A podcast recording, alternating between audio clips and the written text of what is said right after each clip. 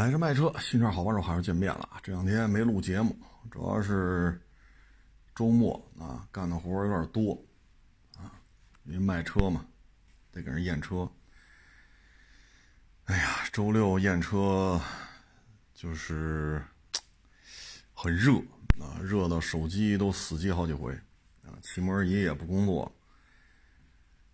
嗯，但是活也得干呐。然后周日也是干活，大太阳底下暴晒啊，所以确实有点累了。然后可能周日啊天太热，嗯，回家就有点难受了。周一呢一到车行就开始拉稀啊，所以周一下午我一点多我就回家了，回家洗个澡我就睡觉了。嗯，这天儿确实是太热了啊！干活这是体力消耗比较大啊。嗯，这段时间咨询的人也挺多的啊，但是这个咨询吧，有时候你觉得能不能稍微的 琢磨一下啊？你像我周六吧，这来一个网友。要看我这四六的，一六年，一六年的八气囊天窗，啊，这样的四六的肯定不算盖板，啊，然后呢，看太贵，我说一六年的陆巡四六这种车况的卖六十多，这不贵呀，这这这价格已经算是挺实惠的了。那不行，然后手机上搜，你看见没有？人家这陆巡五七，跟你这一年的，人才比你贵一万块钱。那你这车不合适啊！我一听，哎呀，我说我也不知道您比我大比我小啊。反正新车五七四六啊，按照港里边。咱不说今年了吧，按去年港里边五七四六的价格，至少得差出二十万去。如果新车差二十万，二手车价格这几年一直在涨，然后你告诉我同年份的五七跟同年份的四六就差不了一万块钱，我说您不琢磨琢磨吗？哎，我我我说这这这种报价啊！收车的话，我们连看都不带看，啊！但是现在他就有这个，拿手机，他不是价格排序吗？选最便宜的，啊！他自己呢开了一普拉多了，要置换。我说您这车呀，前杠底下裂了，前面这个金属下护板撞瘪了，分动箱那个小护板啊看不太清楚。但是后边油箱那差不多得有一米长那护板也撞瘪了，啊！我说您这台车底盘受的伤可不老少啊，这么多地方都撞变形了，不叫事儿，这不叫事儿，不耽误开，这个那那个这，我说是不耽误开，因为你开来的嘛，你不是推来的。我说底盘撞成这样了，我说这给不了什么太高的价了。啊，本身您这个也不是高配，啊，然后呢，这接触过程当中吧，我们就发现了，他对于自己的车霍霍过呢，完全不在意。他买车的时候呢，他也不在乎，只要便宜就行。啊，这就好比你买霸道二七和霸道四点零，啊，假如说都是一七年的，霸道二七怎么卖，配置再高也就三十多。啊，也就三十多，但是，一七年的霸道四点零，怎么卖，它也不可能三十多卖，收都收不来。啊，收都收不来。但是，当四点零和二七就差一万块钱的时候，都三十多的时候，这事儿啊就不正常了。但是呢，这个来来我们这置换这位呢，人家的想法不是这样。啊，我说您呐。也是成年人了，新车差价二十万，二手车差一万。我说您琢磨琢磨吧，行吧？我们这不怕看，我们这个有人买没人买，我们把举升机视频都公开，就感觉，所以有时候我觉得卖点破烂其实也挺好的，便宜啊，啊，没有必要说捡着贵的收，就应该捡着便宜的收，他有这么一个群体啊，就要便宜的呀。刚卖那一二年的雅阁，一二年的，还问呢，四万五卖吗？好家伙，一二年的雅阁四万五卖吗？不行，你加点四万八行不行？哈 哈哎呀，就是有时候我们觉得卖点什么事故车、泡水车也挺好，便宜啊。一二年的雅阁四万多，这车要要没有点事儿，它对不起这价格呀。是不是？你包括这还有网友问呢，这为什么这家这个一二年的三点五雅阁啊，比这个二点零的还便宜？其实像这种问题吧，我觉得您可以换位思思考一下。譬如说啊，你比如说北京几大名的非常有名的楼盘，你比如说。太阳公园，两居室为什么比三居室贵？对吧？你比如说华清家园，为什么两居室比三居室贵？这两居室比三居室小了好几十平，为什么它比它贵？你你你自己你说你不琢磨琢磨吗？人家的这个太阳公园三居室一百。别太大啊，一百小几十平的都两千多，他这来个两居室，他也卖两千多，那你愿意买啊？人三居室都卖两千多，你两居室少好几十平，你也卖两，你还愿意买？你还你愿意买？那那，你你就别问别人了，对吧？反过来，像太阳公园，人家这儿的三居一百多平，假如说卖一千五。那你还非得去看去？你这不是浪费时间吗？你包括华清家园一百多平米的三居，人卖八百，你非得去看去，对吗？人家一居都快八百了，三居也卖八百，你还非愿意去？这么热的天儿，你说你自己的时间值钱不值钱？就是你可以通过自己的思维，很多事情就被屏蔽掉了。就可以屏蔽掉了，啊，没没有必要再耗费这么多精力了，还东问西问，这个这不都是一回事吗？这好比一七年的二二七霸道二七，你卖三十多，人那一七年的四点零也卖三十多，你凭什么？您别问我凭什么，你就买这三十多那个一七年的四点零不就完了吗？何必呢？掰着来掰着去，这个你也买不了，那个你也买不了，您的时间啊。可能是过剩啊，您的时间可能过剩，您可能觉得一天二十四小时有点多啊，除了遛个弯啊啊，玩会儿游戏呀，吃个饭喝个酒，还是觉得时间有点多啊，所以就是每天工作当中会遇见这种明明是很多余的事情，还非得掰扯来掰扯去，对吧？咱拿房子一对比，就就就很明显了。这房子这么大面积的人都卖两千二、两千三，我说的是万啊，两千二百万、两千三百万啊，人都卖两千二三百万，这哭嚓来个一千五的，你多余去看去，没有这必要，谁都不傻，对吗？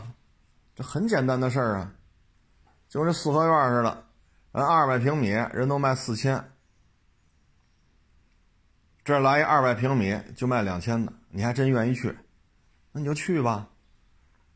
去完了又大骂这个行业都是骗子，是这个行业都是骗子呀，还是你愿意捡便宜啊？就明显超出固有认知的事情了。你也是成年人了呀，还这个那个，哎呀，所以有时候我们觉得骗子不够用，不是这个行业都是骗子，是骗子不够用。你就不琢磨琢磨吗？所以有些时候我们都觉着，哎，也不知道怎怎么怎么说好了啊，也不知道怎么说好了。你像望京这一片望京都是塔楼，人有卖十四万一平的，也有卖六万一平的，那不是一小区啊。那你不能说你非得买那六万一平的，然后你说那些十四万一平的都是骗子，你不能这么说吧？人家小区卖十四万一平，虽然都在望京这一片人家有人家的道理。对吗？你说都是大平层，假如说都是一百八、二百的，这个一千六全包，那个光房就过两千了，再加上交的各种税费、中介的佣金，您别兜里没个两千一二，就这一百八九的大平层，您就别惦记了。那为什么呀？那你不能说哈，你在这儿两千二买一套大平层，然后你说中介骗你，房东骗你，人旁边。离这几公里，那小区这么大面积，人才一千六全包，你凭什么两千二才全包？那你去那边买去，对吧？所以很多时候也经常会遇见这种常识性的问题，哎呦，这事弄得就不行了，我得搞清楚。哎呦，不行，哎呦，我睡不着觉，我这必须把事儿弄明白了啊！凭什么这陆巡五七跟你这陆巡四六一个价，同一年份的，就差一万块钱，你们这价太高。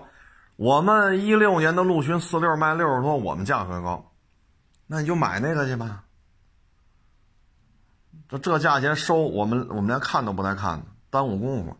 那还是您时间富裕，可能您一天二十五个小时，我们一天就二十四个小时，拿手机给你翻呀，煞有介事。哎呦喂，我一看，好家伙，陆巡五七一六年从低往高了选。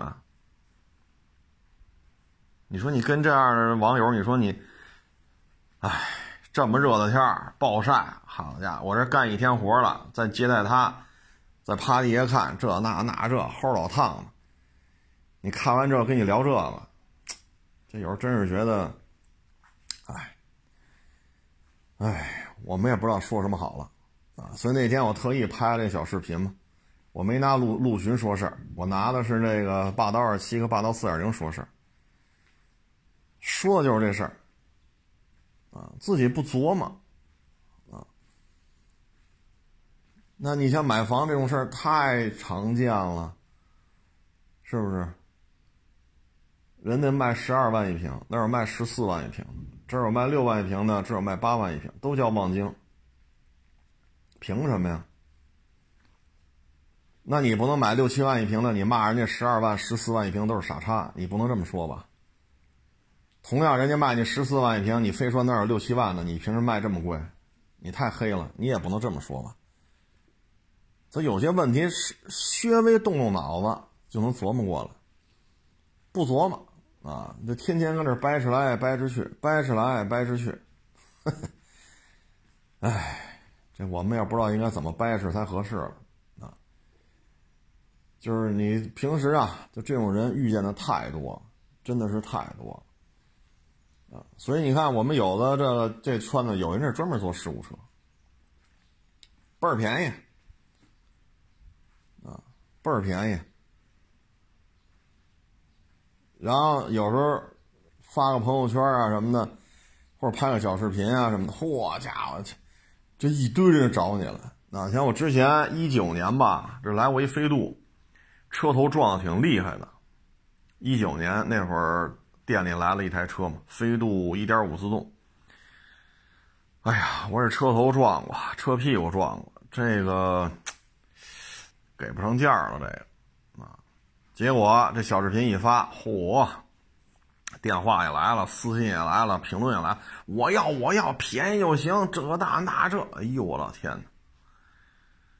他就有这样只看价格了，什么都不看啊，他也不管这气囊。崩出来装没装回去，他也不管这 A 柱弯了再敲回去，这车身强度还够不够？他也不考虑这次追尾飞度的后备这后备箱那后尾板都撞断了，然后从那焊上，这台车车身强度够不？完全都不管，只要是便宜就行，这便宜我得得着。可以说是置生死于度外了，啊，都是 想得开的主啊。咱不是说挤兑谁啊，咱就说这事儿。坐事故车其实也挺好，啊，不费这劲了，啊，尤其是那个营运车，有报废期，再来个大事故，修好了之后又泡个水，然后公里数又大，好家伙，你恨不得一八年的帕萨特三万一辆，美着呢，美着呢，买回去之后又不是他了，又开始写文章，二手车全是大骗子，那你也不过过脑子吗？一八年帕萨特三万一辆。您就图一样呗，你还什么都得占着，那您这就图了一样便宜，别的都没图上，你又不干了。所以这个车市当中啊，就是人生百态啊，什么人都能遇见。说到这个吧，我就得说这塞纳了啊，因为之前做节目嘛，就有这网友打电话咨询，说在港口交了十万、十五万。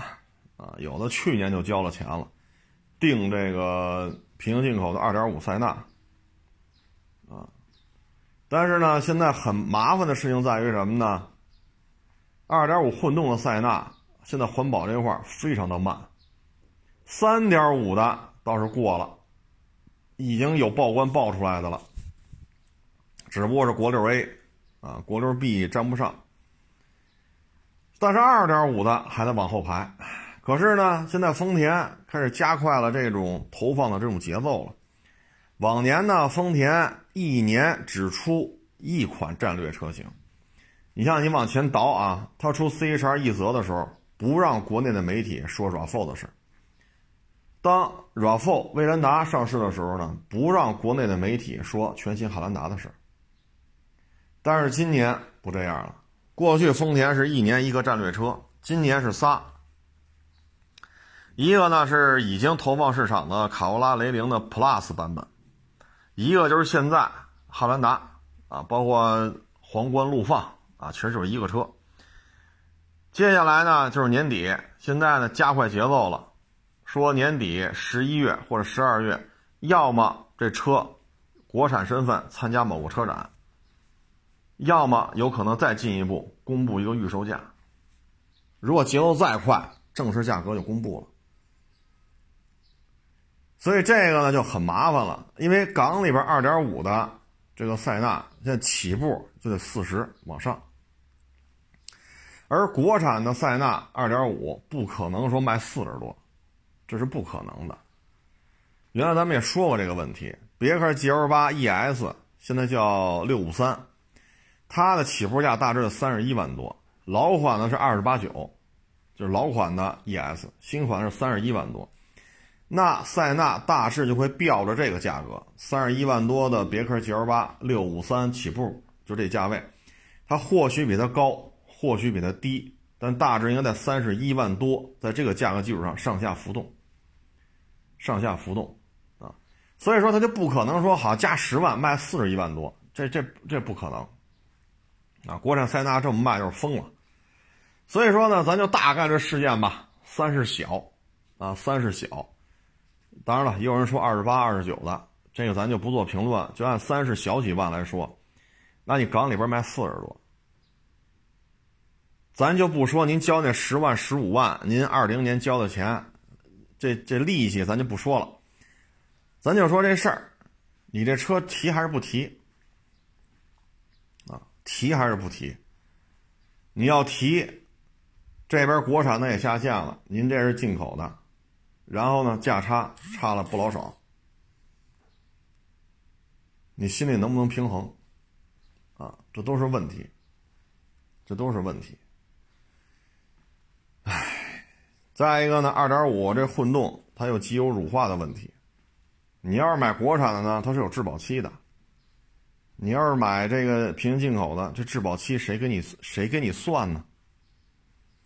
所以这些车主现在确实是比较尴尬了。你说退，那您就聊去吧。你看能不能把你十万、十五万，你去年交的这定金，你看你现在能不能要回来？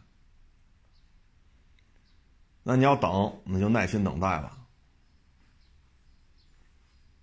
所以这个有些时候这个车吧，唉，反而去年、今年，平行进口出现了很多的变化，啊，因为我这个认识很多很多，有的呢就是销售，有的呢是老板，啊，有的是销冠，但是这个我一看，相当一部分都没有没有任何动静，朋友圈已经好久好久不发了，有的呢是卖二手车去了，啊，有的呢是卖酒去了，有的是搞别的去了。啊，有的就已经彻底什么都不发了，所以平行进口从去年开始就开始出现了巨幅的震动，啊，可以说有大量的人离开了这个行业，所以说这个行业呢就意味着它有很多的变数。那像您这个交了去年您就交了钱了，这事儿确实很难受。你说我不要了，这十万十五万，哎呀。这也是一笔钱呢，哼！你说平白无故就不要了，这也不合适啊！挣钱这么费劲，你说你要吧？假如说下半年啊，现在不是七月份了？假如说九月份、十月份这车报出来了，四十一、四十二，国产的也出来了，比您这便宜个八万、十万，甚至十几万，您什么心情？对吧？咱就不说质保的问题了，说这机油乳化解决没解决？你问我，我也不知道。因为塞纳这套动力系统，它参数不一样了，它跟 RAV4 这个不一样了，调了。因为车重了很多，所以它会不会有这个问题，我也说不清楚。啊，唉，所以有人买个车吧，这也是挺较劲的。等于等于咱这车提的话。第一不是国六 B，最起码不是北京能上牌的国六 B。第二，价格肯定高，啊，它降不下来。你说这批车去年就运到了，一直放放到现在。第一，库存在这放着，这费用怎么算？第二，很多是借钱做杠杆把车弄进来的。假如说一台四万美金，或者说五万美金。你一下弄一百台，四五百万美金，你出多少，人家出多少，这息怎么结，本金怎么还，这些问题都要体现在车价上。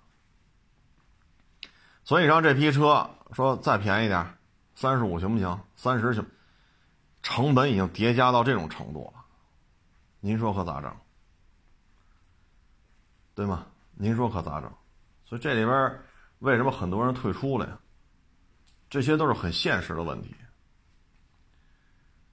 哎，你要说 GLS 短期内没有国产的可能性，包括大叉七，是不是？像这玩意儿就是进口的啊，它只要跟你像 GLS 只要跟中规的它有一定优势就行。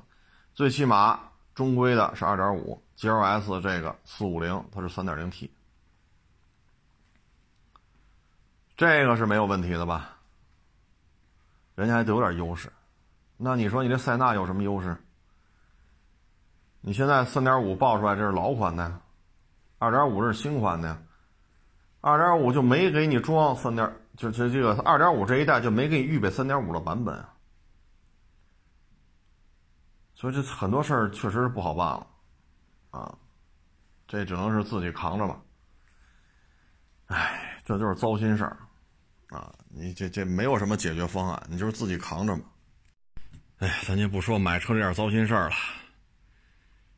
这两天反正比较火的呢，就是咱这个网约车。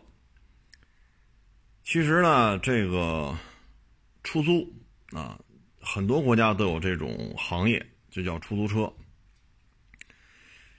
嗯，过去呢，咱们这边呢，就是就是你像以北京为例。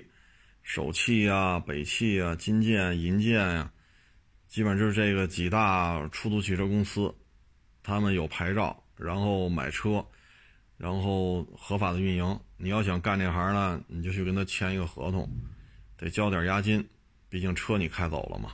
然后每个月多少份钱，他给你提供什么，你给他提供什么啊？嗯，过去大家觉得呢，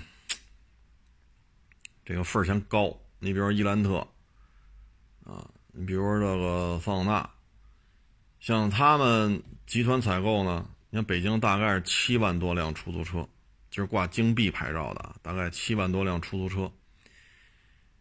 嗯，就这么几大家儿啊，你看基本上五到六年一换。那比如说啊，我这家出租汽车公司，我有一万台车，那假如说五年一换，啊，那就是每年我要买两千台，而且每年我都得买两千台。那这个时候您去提这伊兰特，或者您去提这个桑塔纳，这价格就很低了，啊，因为您这很稳定，每年两千，每年两千，每年两千。再一个，牵扯到一个企业车型的一个曝光。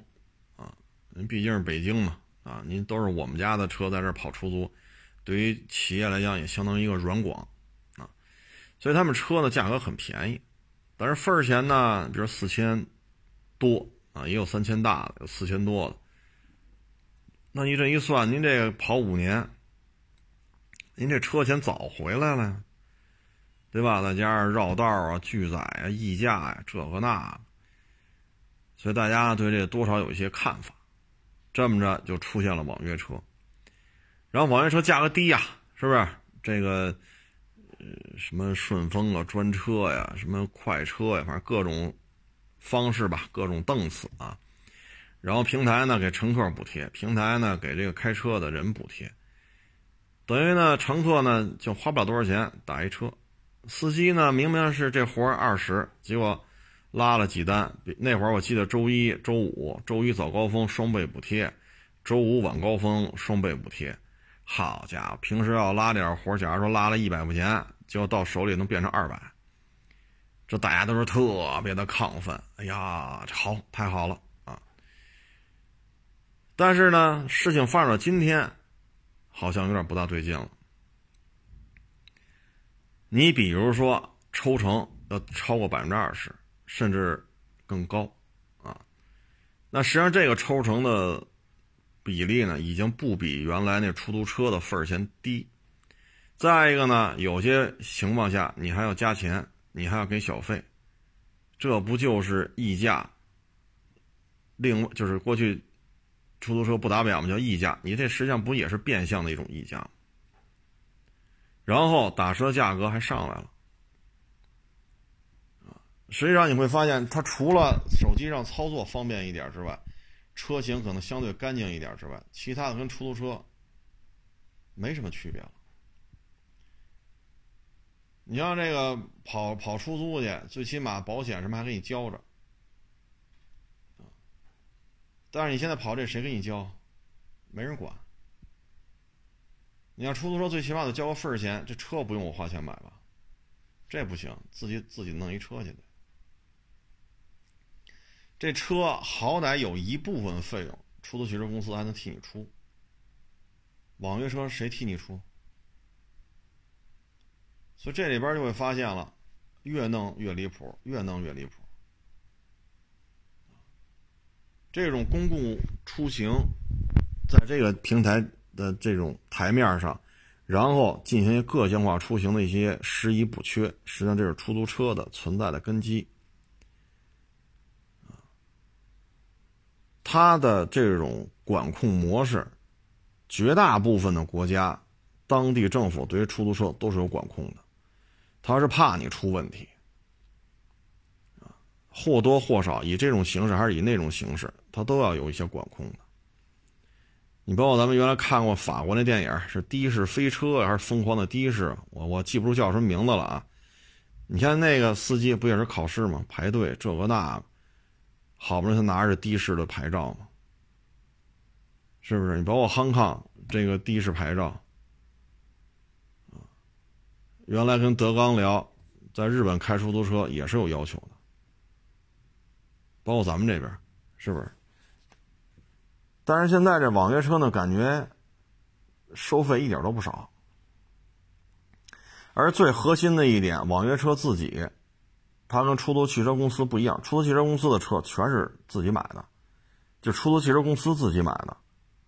你比如北汽、首汽，这是老牌的了，人那车可都是自己买的。但是网约车这些司机绝大部分啊，百分之九十多都是干这行的司机自己弄来的车。你不论是借钱买的、借别人车呀、自己花钱买的、贷款、全款，反正是自己弄来的，百分之九十多都是。你会发现这个好像这么一琢磨，哎呀，哈 哈还一个呢，就是这时候你会发现了，为什么这次监管的层面不一样了呢？之前是一几年来着，他们出这么一个报告。这报告出了之后，我觉得这事儿啊就不大对了。就是一几年出的，说的是什么呢？这个国家发改委一周七天打车去的次数有多少？从那儿出来的次数又有多少？高峰期是多少？也就是上班的高峰期和下班的高峰期。然后呢，进而的推算出哪些人是常年打车上下班的。哪些人就是常年工作时间去那儿办事儿的？他还推算出这个了，还写了个报告。然后就牵扯到一些其他部门了，这个就比较敏感了，这就不是发改委了，比这发改委怎么说呢？可能涉密级别就更高了，他也跟着公布了。这个信息，它牵扯一问题，就是。这家网约车公司的叫什么数据研究院吧？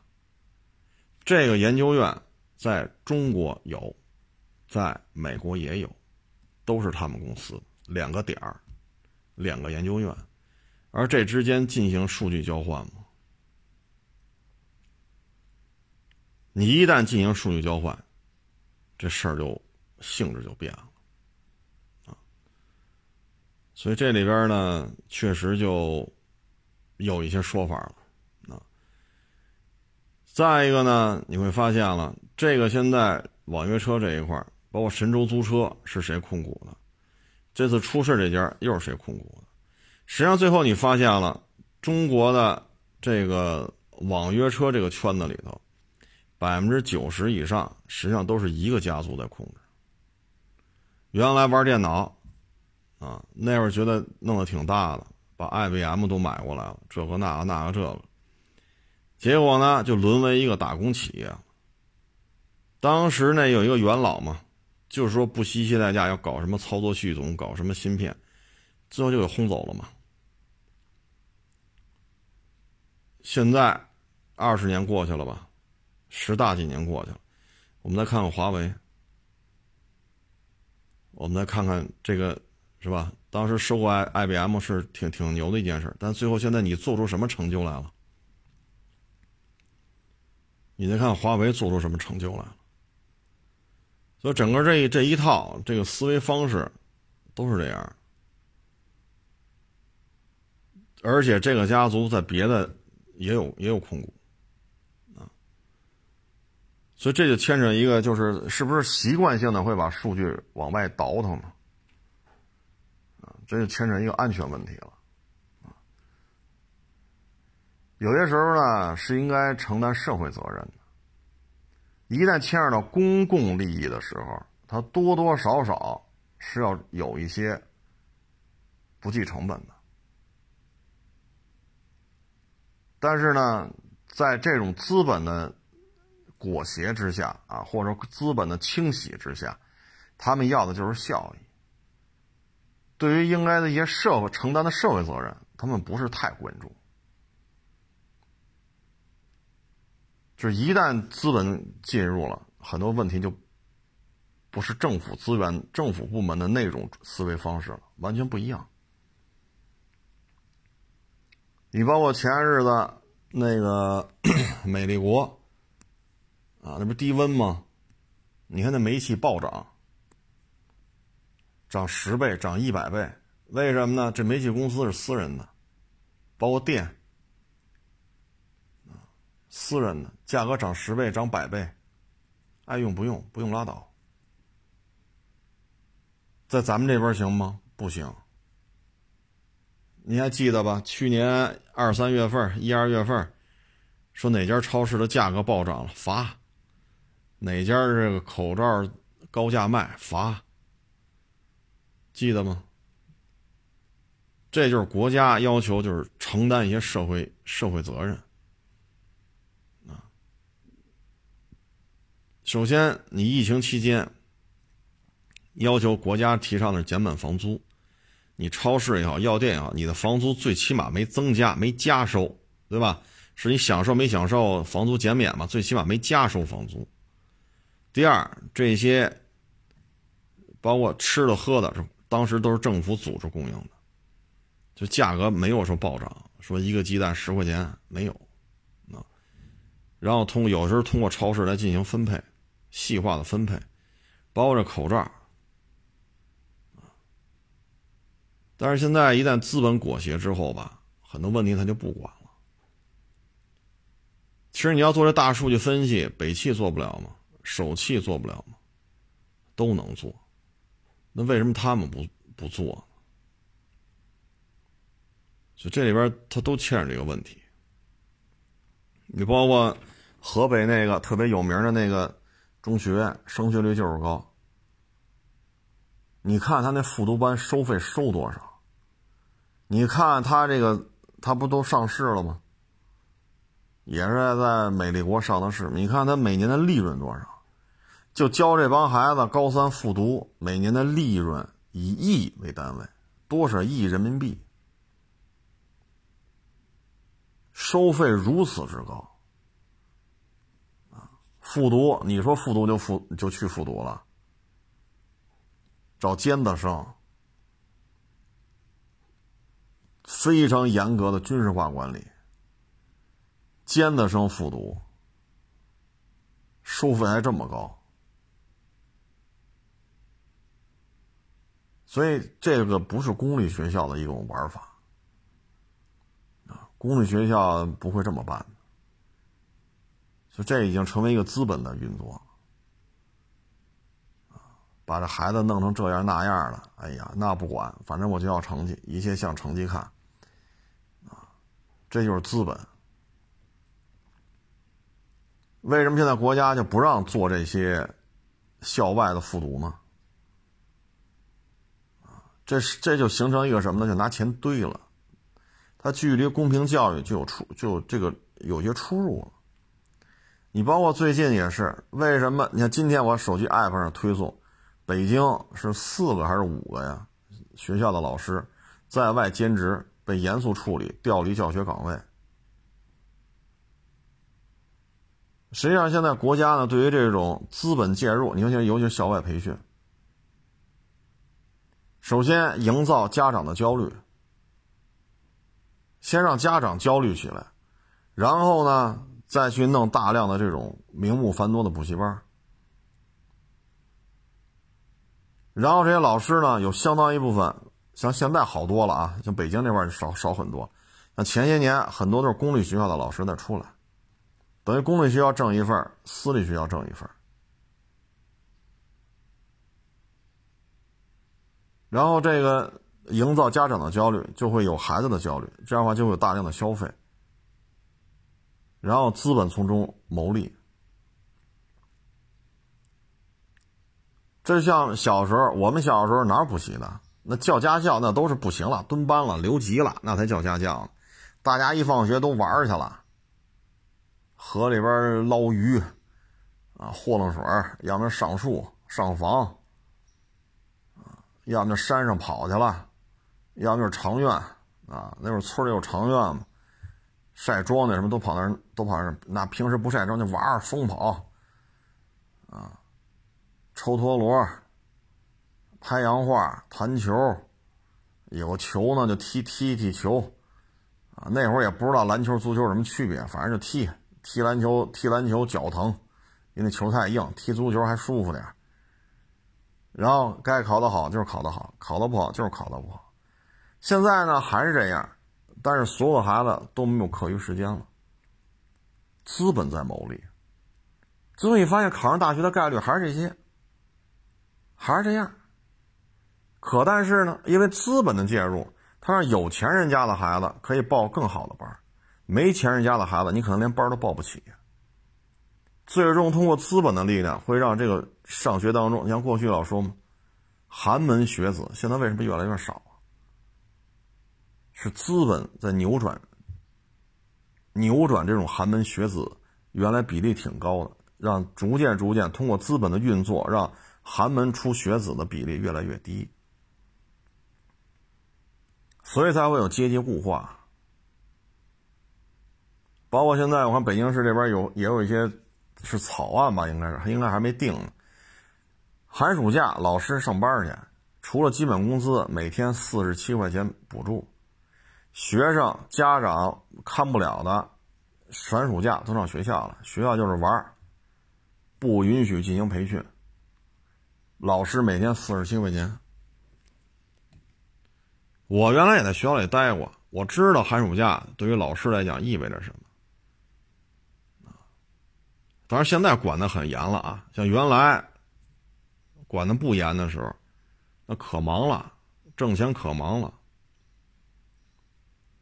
那现在呢，就是等于两手切。第一，校外这种培训班能停的都给你停了，不要再增加孩子家长的负担。家里不富裕的，这么一折腾就更更不富裕了。家里有钱的，人家选最顶级的班去报，把最顶级的教育资源相当于买过来。阶级固化，贫富差异会越来越大。同时呢，你们老师就在学校该上班上班。这这个规定一出吧，看很多人也是有有他的想法，就是说，学校这块地国家无偿划拨的，地皮上这些校舍，有足球场啊、篮球场啊、这楼房啊、卫生间呀、车库啊等等等等，都是国家划拨的，国家出钱给你盖的。老师的工资也是国家出的，然后一年差不多和两个多月、三个月不上班，基本工资还都拿着。这个确实，啊，反正怎么说都有，啊，包括所谓的备课，如果教材不换的话，如果您永远都招教这个年级，啊，那您这个备课的难度其实也也不高。如果教材不做调整，教学教纲教教学的这种要求没有太大的调整，备课其实变化的内容不是太大，啊，不是太大。很多年前了，也在学校也待过，所以对这事儿吧略知一二。啊，这个呢，如果说老师挣四十七块钱一天，外加基本工资，也不需要你上课。我个人瞎理解啊，可能是不是就是。类似于音乐课呀，然后看看动画片啊，然后类似于体育课呀，这么混搭着来呀，啊，也不用你讲什么。其实现在呢，你看国家的意思就是什么呢？资本不要再介入这些小学生，甚至幼儿园，资本不要从这个年龄段就介入了。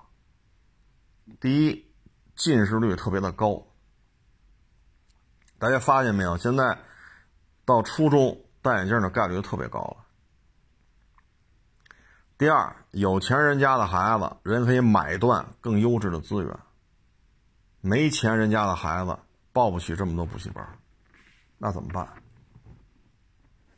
公立学校教的已经跟人家比，人家公立学校可能学只只占一半，而对于穷人家的孩子讲，公立学校只教的可能占他所有的知识获取渠道的百分之七十、百分之八十。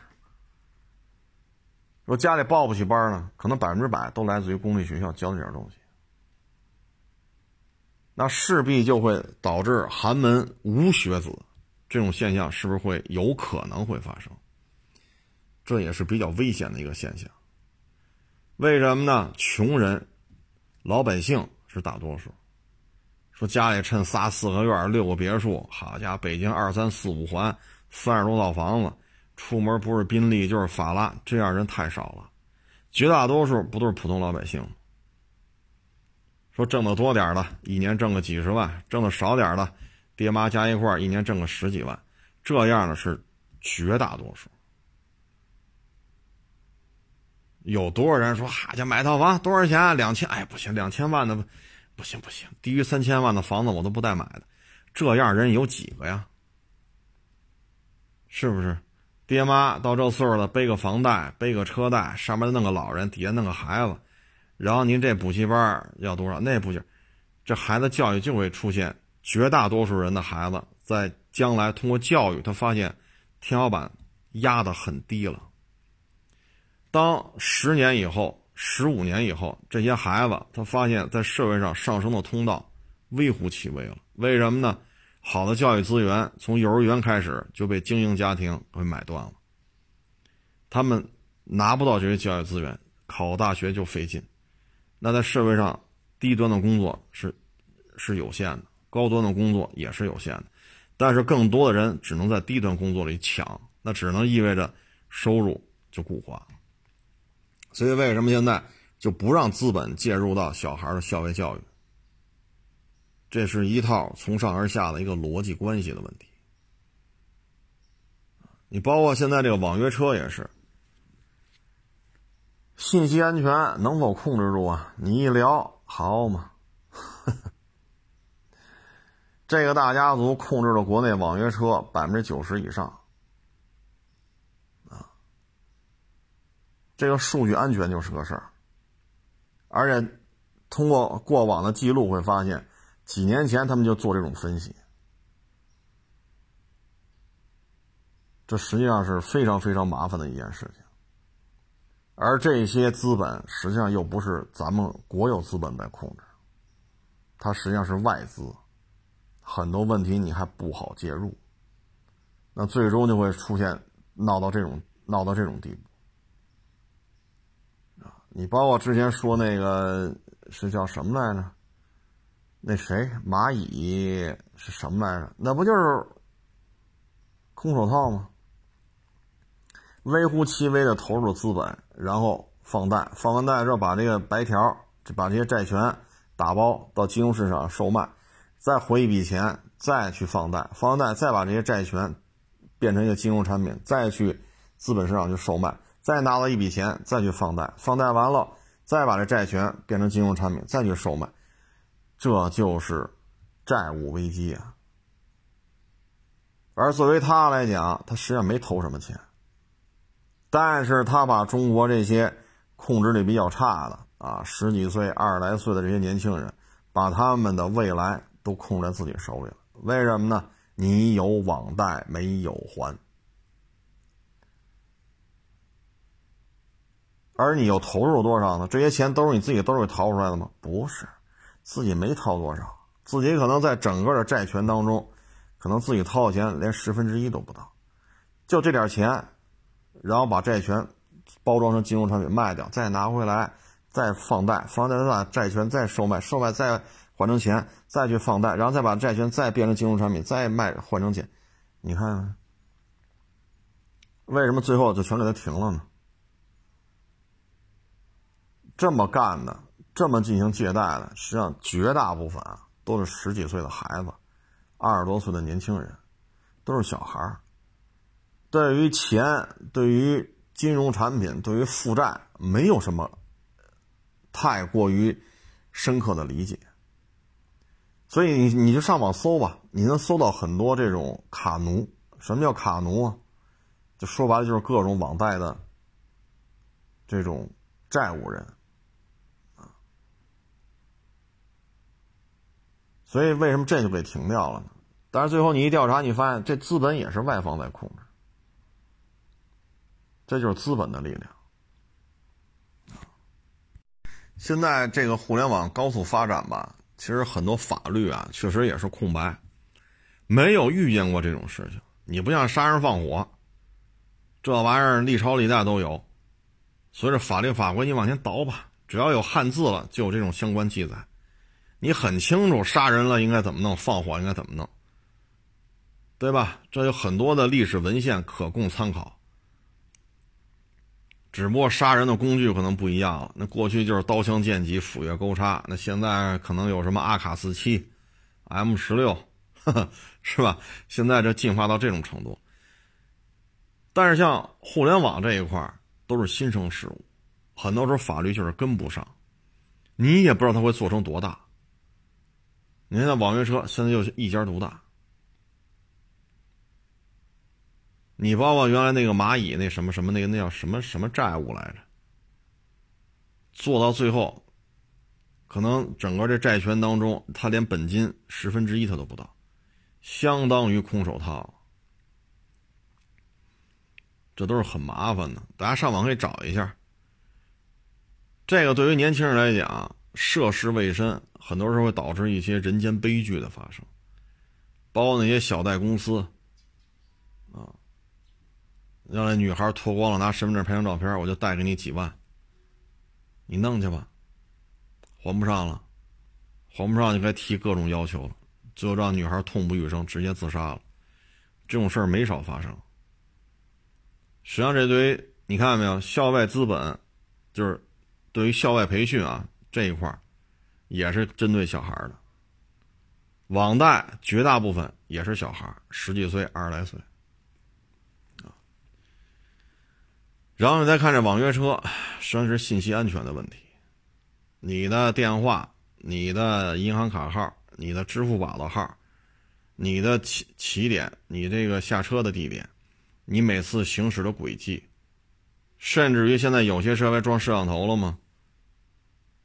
你在车上打电话说了什么？你发语音说了什么？别人给你发语音说了什么？包括你的穿着打扮，这些一旦形成大数据云分析，这事儿就麻烦了。所以这次为什么你看最近这段时间吧，先是蚂蚁，然后是校外资本的。这种驱离啊，不让他做这个，包括现在对于这个网约车啊，其实这都是一些安全问题。小孩的安全问题呢，就在于不要让这些小孩再过十五年、二十年，发现天花板就在这儿。为什么天花板这么高？因为上幼儿园的时候家里买不起那么昂贵的教育资源，小学的时候买，包括学区房。最近你看，尤其是西城区，很多案例就是说，有些家长买了学区房了。你说四十多平米、五十多平米，卫生间就一平米，你说这房子，嗨，反正是个房子啊，有房本合法的。然后这房子你去买去，四十多平，跟你要九百多个，你加上国家收的税费，加上中介的佣金，你基本上。四十来平，差不多就得一千个。你要五十多平，一千个不一定够。现在为什么出现大量的这种定金纠纷呢？就是因为这次西城也好，包括其他就是对于这个划片进行了一个重新的洗牌。特别是西城洗的非常干净。你买的是牛小的、特别牛的小学的学区房，啪，给你分到，可以说排名。下半区甚至于后十名的小学里边去，全都给打乱了。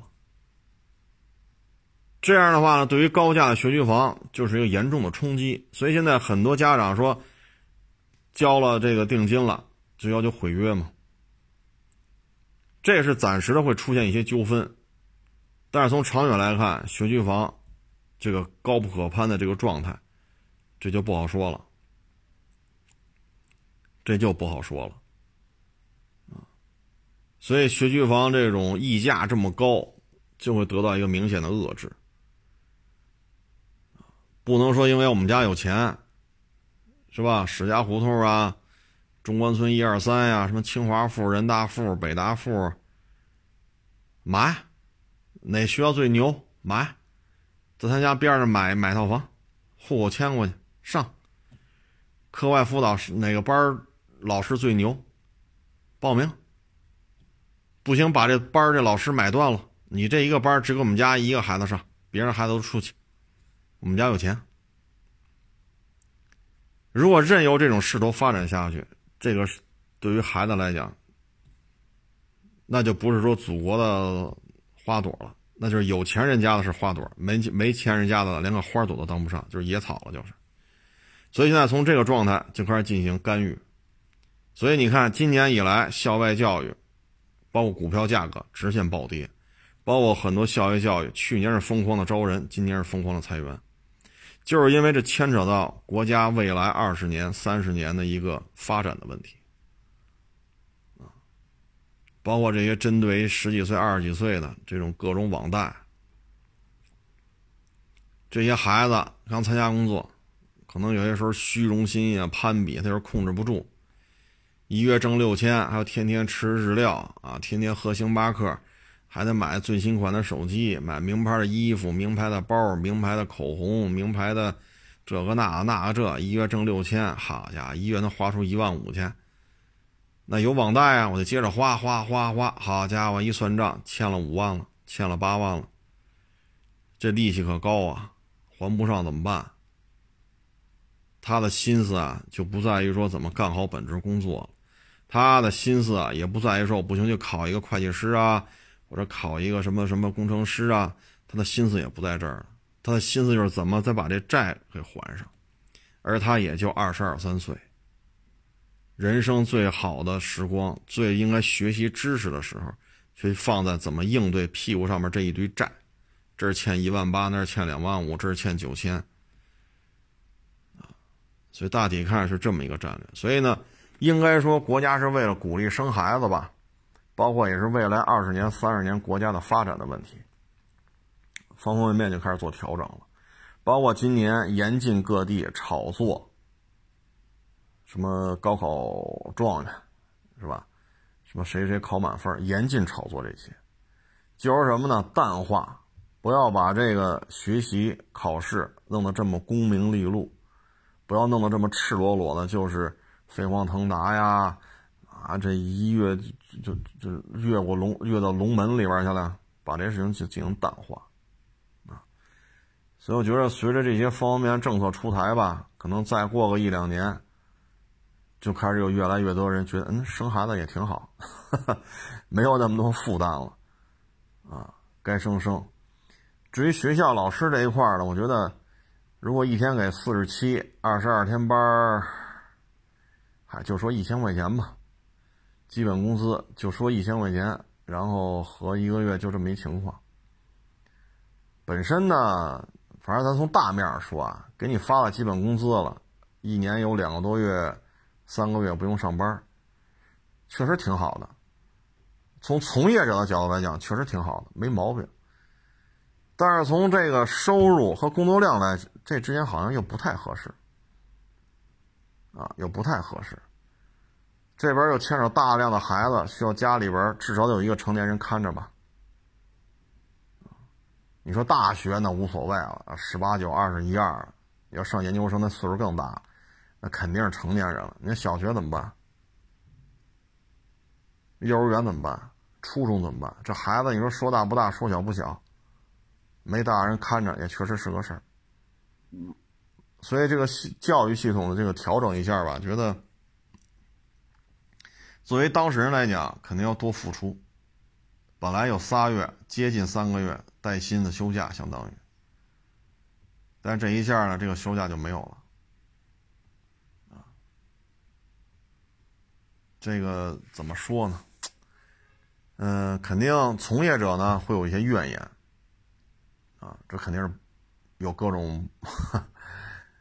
是吧？本来这将近三个月可以有很多的安排，啊，有很多的安排，但是现在这么一看呢，就不是这么回事了，啊，嗯，但是总体看吧，如果说这三个月或者接近三个月的时间，家长不需要怎么怎么着了，我觉得这确实对于鼓励生孩子来讲是有好处的。再一个呢，如果都去学校这么待着，也没有说。说让你去参加校外培训的这种可能性，这不也挺好吗？孩子嘛，没有必要这个班出来上那个班，那个班出来上那，一天除了睡觉，恨不得吃饭都得看着这个网课啊。孩子在十三四岁之前吧，十二三岁之前，应该是玩的时间还是应该多一些，接触一下大自然。接触一下邻里关系，是吧？邻居呀，同学呀，互相走动走动啊。你上我们家玩，我上你们家玩啊，啊，去看一看祖国大好河山，应该是这样啊。因为这是认知啊，社会交往的这种秩序啊，是在这个时候是初步建立的。如果打小他就经常是吧，几个同学都在一小区或者相邻小区，你去我们家玩，我去你家玩，去人家见人大人怎么叫，怎么打招呼，啊，在人家吃饭应该说什么，不在人家吃饭应该怎么跟人说，啊，包括去人家的规矩，啊，打小他要明白这个，长大了人际交往这方面就不是空白。打小就没有，天天这个班那个班那个班这个班，猛地一去别人家也不知道应该怎么接触，也不知道应该怎么说，起码的社会礼仪、社会交往的秩序，他不知道，因为他打小没这经历，所以大致这么情况。我觉得可能对于在职的这些老师而言呢，肯定是不满的情绪会是比较多，毕竟原来有两个多月嘛，拿着基本工资，这两个多月、三个月的时间。还有很很大的这种想象空间嘛，啊，是旅游啊，是学习呀，啊，是挣钱呀，啊，还是休息呀，啊，但是现在这么一弄吧，但是总体看吧，还是希望祖国的这些花骨朵呢，更加的健康，更加的全面，啊，而不是说一门心思就十八岁之前所有的精力都耗死在各种培训班上。这其实也不是好事儿，啊，唉，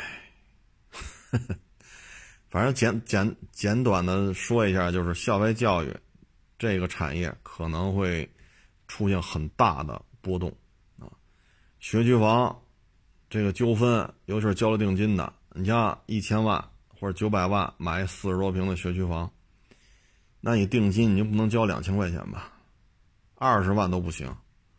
对于这种大额交易来讲，这定金起步起步就得是五十万，啊，像这种千万级的，你的定金基本上就得百八十万了。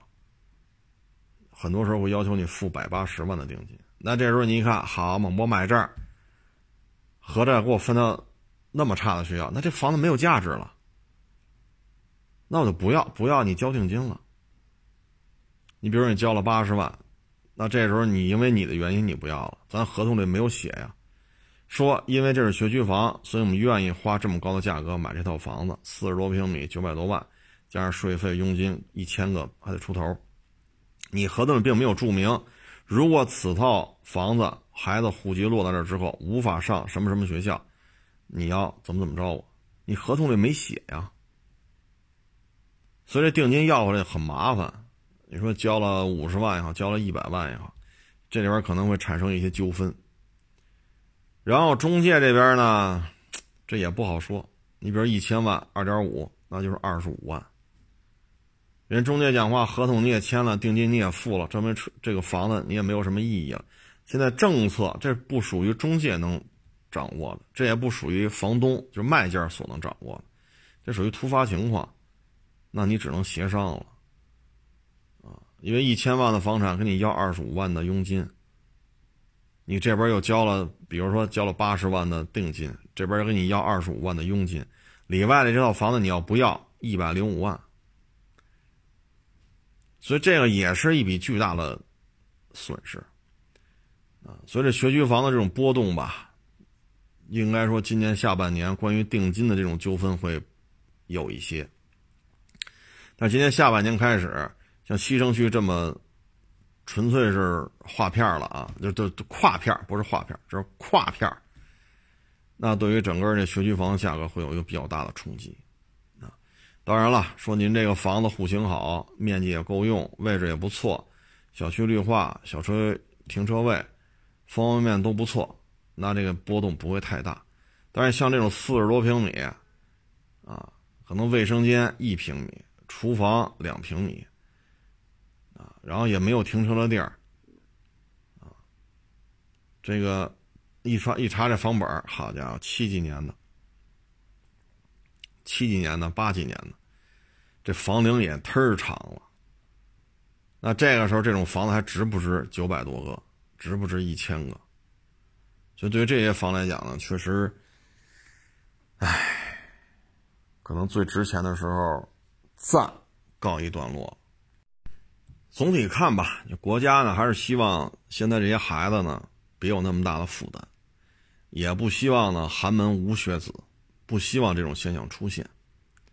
希望呢就是优质的大学里边，九八五、二幺幺啊，在这些学校当中，啊，相对贫困一些的这种家庭的孩子的比例别持续下滑，要持续上升。啊，这是国家的一个考量。啊，可能接下来会对于生三胎的这个购房啊，啊，什么产假，可能接下来会有一些细化，这话让大家觉得养一孩子负担没有这么重了。可能啊，我就这么一猜测，因为能看出国家这个战略层面的想法就是降低孩子的负担不要让好的学校的资源都被有钱人家的孩子所占据这是国家大的一些层面嘛。至于说资本控制啊，嗨，这个东西咱说什么好呢？嗯，我就举一个最简单的例子，你看那个。说老北京饮食文化的这个啊，胡说八道啊！原来节目当中说过，吃烤鸭得拿面饼，把那个鸭肉蘸着酱放在这面饼里边，再放点黄瓜条，再放点葱丝儿，面饼一卷，哎，这是正一个正确的烤鸭的吃法。到他这儿呢，烤鸭直接。端着整个烤鸭，呱唧呱唧跟那啃，啊，然后满嘴都是油，再拿面皮当餐巾纸，这是在亵渎北京的饮食文化，啊，什么地道地道，这个也是在亵渎北京的语言文化，啊，嗯，但是平台为什么推他呢？因为资本要的是利润，我不管你是在侮辱北京的餐饮文化。还是诋毁北京的语言文化，只要有流量我就干，我不管你中华餐饮文化的这个分支受到侮辱了，中华餐饮文化那个分支受到诽谤，我不管，中华餐饮文化跟我有什么关系？我他妈要的是利润。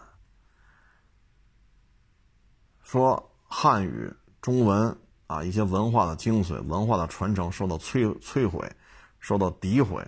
受到歪曲，跟我没关系。我要的是利润，我管你呀！中华餐饮文化、中华语言文化，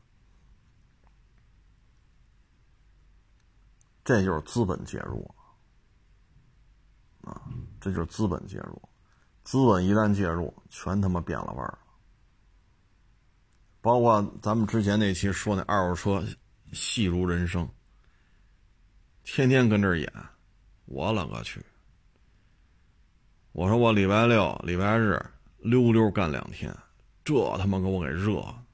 你昨天就不行了，礼拜一就不行了，一两点钟我就回家了，拉了一天，回家洗个澡就睡觉，扛不住。我就纳了闷儿啊，一个一个个白白嫩嫩、水水灵灵的，好家伙，你们他妈干活吗？二手车。都这样吗？光鲜亮丽啊，整天一惊一乍的。今儿收个徒弟吧，明儿这个不远千里又收个车吧，这那那这好家伙，这演的。咱也去外地收过车呀，那你这是真是假，我还看不出来吗？所以现在整个就是胡来了啊，所以就有这网友还就真信了。还非要我这个国三排放的车非要五百块钱卖呢？你说你让我说什么好？资本真的是希望中国二手车健康发展吗？这些资本真的希望中国的餐饮文化能够茁壮成长吗？这些资本真的是希望弘扬中文或者汉语？或者说各个地方的语言文化的这种发扬光大吗？没有，他们就是逐利的，纯粹的利益交换。就咱们卖个车也为了挣钱，但咱没有去试图去摧毁中国的二手车的这种行规啊，是不是？但是资本他不在乎这些。他甚至可以控制言论，包括前些日子我不是说吗？这个电动车召回，你看看底下成规模、成系统的来进行谩骂、侮辱。也就是说，你一说这个品牌不好，他能操纵舆论导向，谁说骂谁。这就是资本的力量，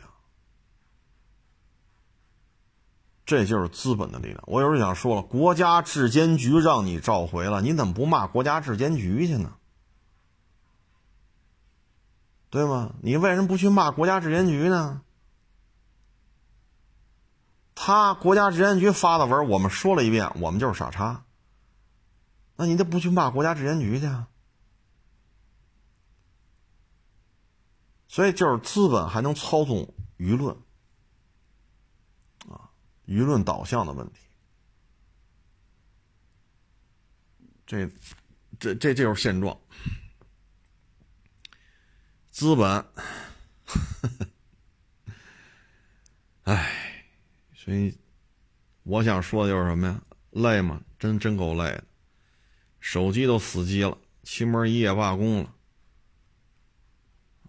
弄得我也是都缓不过来了，没辙呀，收车卖车，卖车就给人验呢，收车你也得验呢，举升机那四十多度，你不得去那举升机底下看去吗？这车开到那儿一灭了车，好家伙，本身那屋里就四十多度，这汽车底下这发动机、变速箱，这这工作起来不是零度啊。那发动机这底盘多热呀！你再拍，好家伙，该干还是干吧。咱呀也不是什么资本啊，兜里这俩钱儿也就是刚够吃盒饭的。所以呢，咱们这能干的就是什么呀？把自己的事儿干好就完了。啊就像我刚才说那个似的，您非得认为一六年的五七跟我们这一六年的四六差一万块钱，那您就买那五七去，我们不拦着。不是说你来我们这看了你不买我就得弄死你，我们也不这么干。你不买我们也客客气气送你走。你来我们这儿吃了我的盒饭，喝了我的水，不在我这儿消费，我们不也客客气气送人走吗？是不是？咱就把自己这点事儿啊干好了就完了。我现在担心就是什么呢？年轻一代，十几岁、二十来岁的，社会经验不足，就看他妈这些人在平台这么表演，把他们就给骗了，就包着烤鸭到底应该怎么吃啊？如果咱们这十几岁的孩子就是中国人啊，咱们这些十几岁的中国人的这些小孩去吃烤鸭，他抱着一整只烤鸭跟那啃，啃的满嘴都是油，然后拿那面饼擦着，然后一扔。咱们中国，这都是咱们中国的小孩啊，毁的是谁呀？平台不在乎，平台在乎的就是我这财务报表 OK，我这股票价格又涨了，爱咋咋地。至于我们家孩子，不用你操心，我们家孩子能买最牛的学区房，能够把最好的老师买断，你只有我们家一个孩子来上课，人家可以做到这一步。说清华北大，嗨，不叫事儿，换个国籍再上来，分能一样吗？你弄不了吧？人能弄。你包括说海外一些名校，人家一捐款捐二百万美金，捐五百万美金，孩子能上不能上？能上。咱捐得起吗？咱捐不起。所以这就是资本，啊，这就是资本。成了，这也不多聊了啊。这两天雨水比较大。各位呢，开车呀、走道啊，一定要注意安全，啊，特别有时候风比较大，大家一定要注意，一根树杈子被吹折了砸身上，再来就是高高空坠物，风太大的时候，各位一定要注意，啊，包括您这车停哪儿，这两天反正是冰雹，这儿下点那儿下点的，啊，别到时候把自己车给砸了，这玩意儿确实比较麻烦了就。大家也是注意安全吧，啊，成了，这个谢谢大家支持，谢谢捧场啊！欢迎关注我的新浪微博“海阔试车手”微信号“海阔试车”。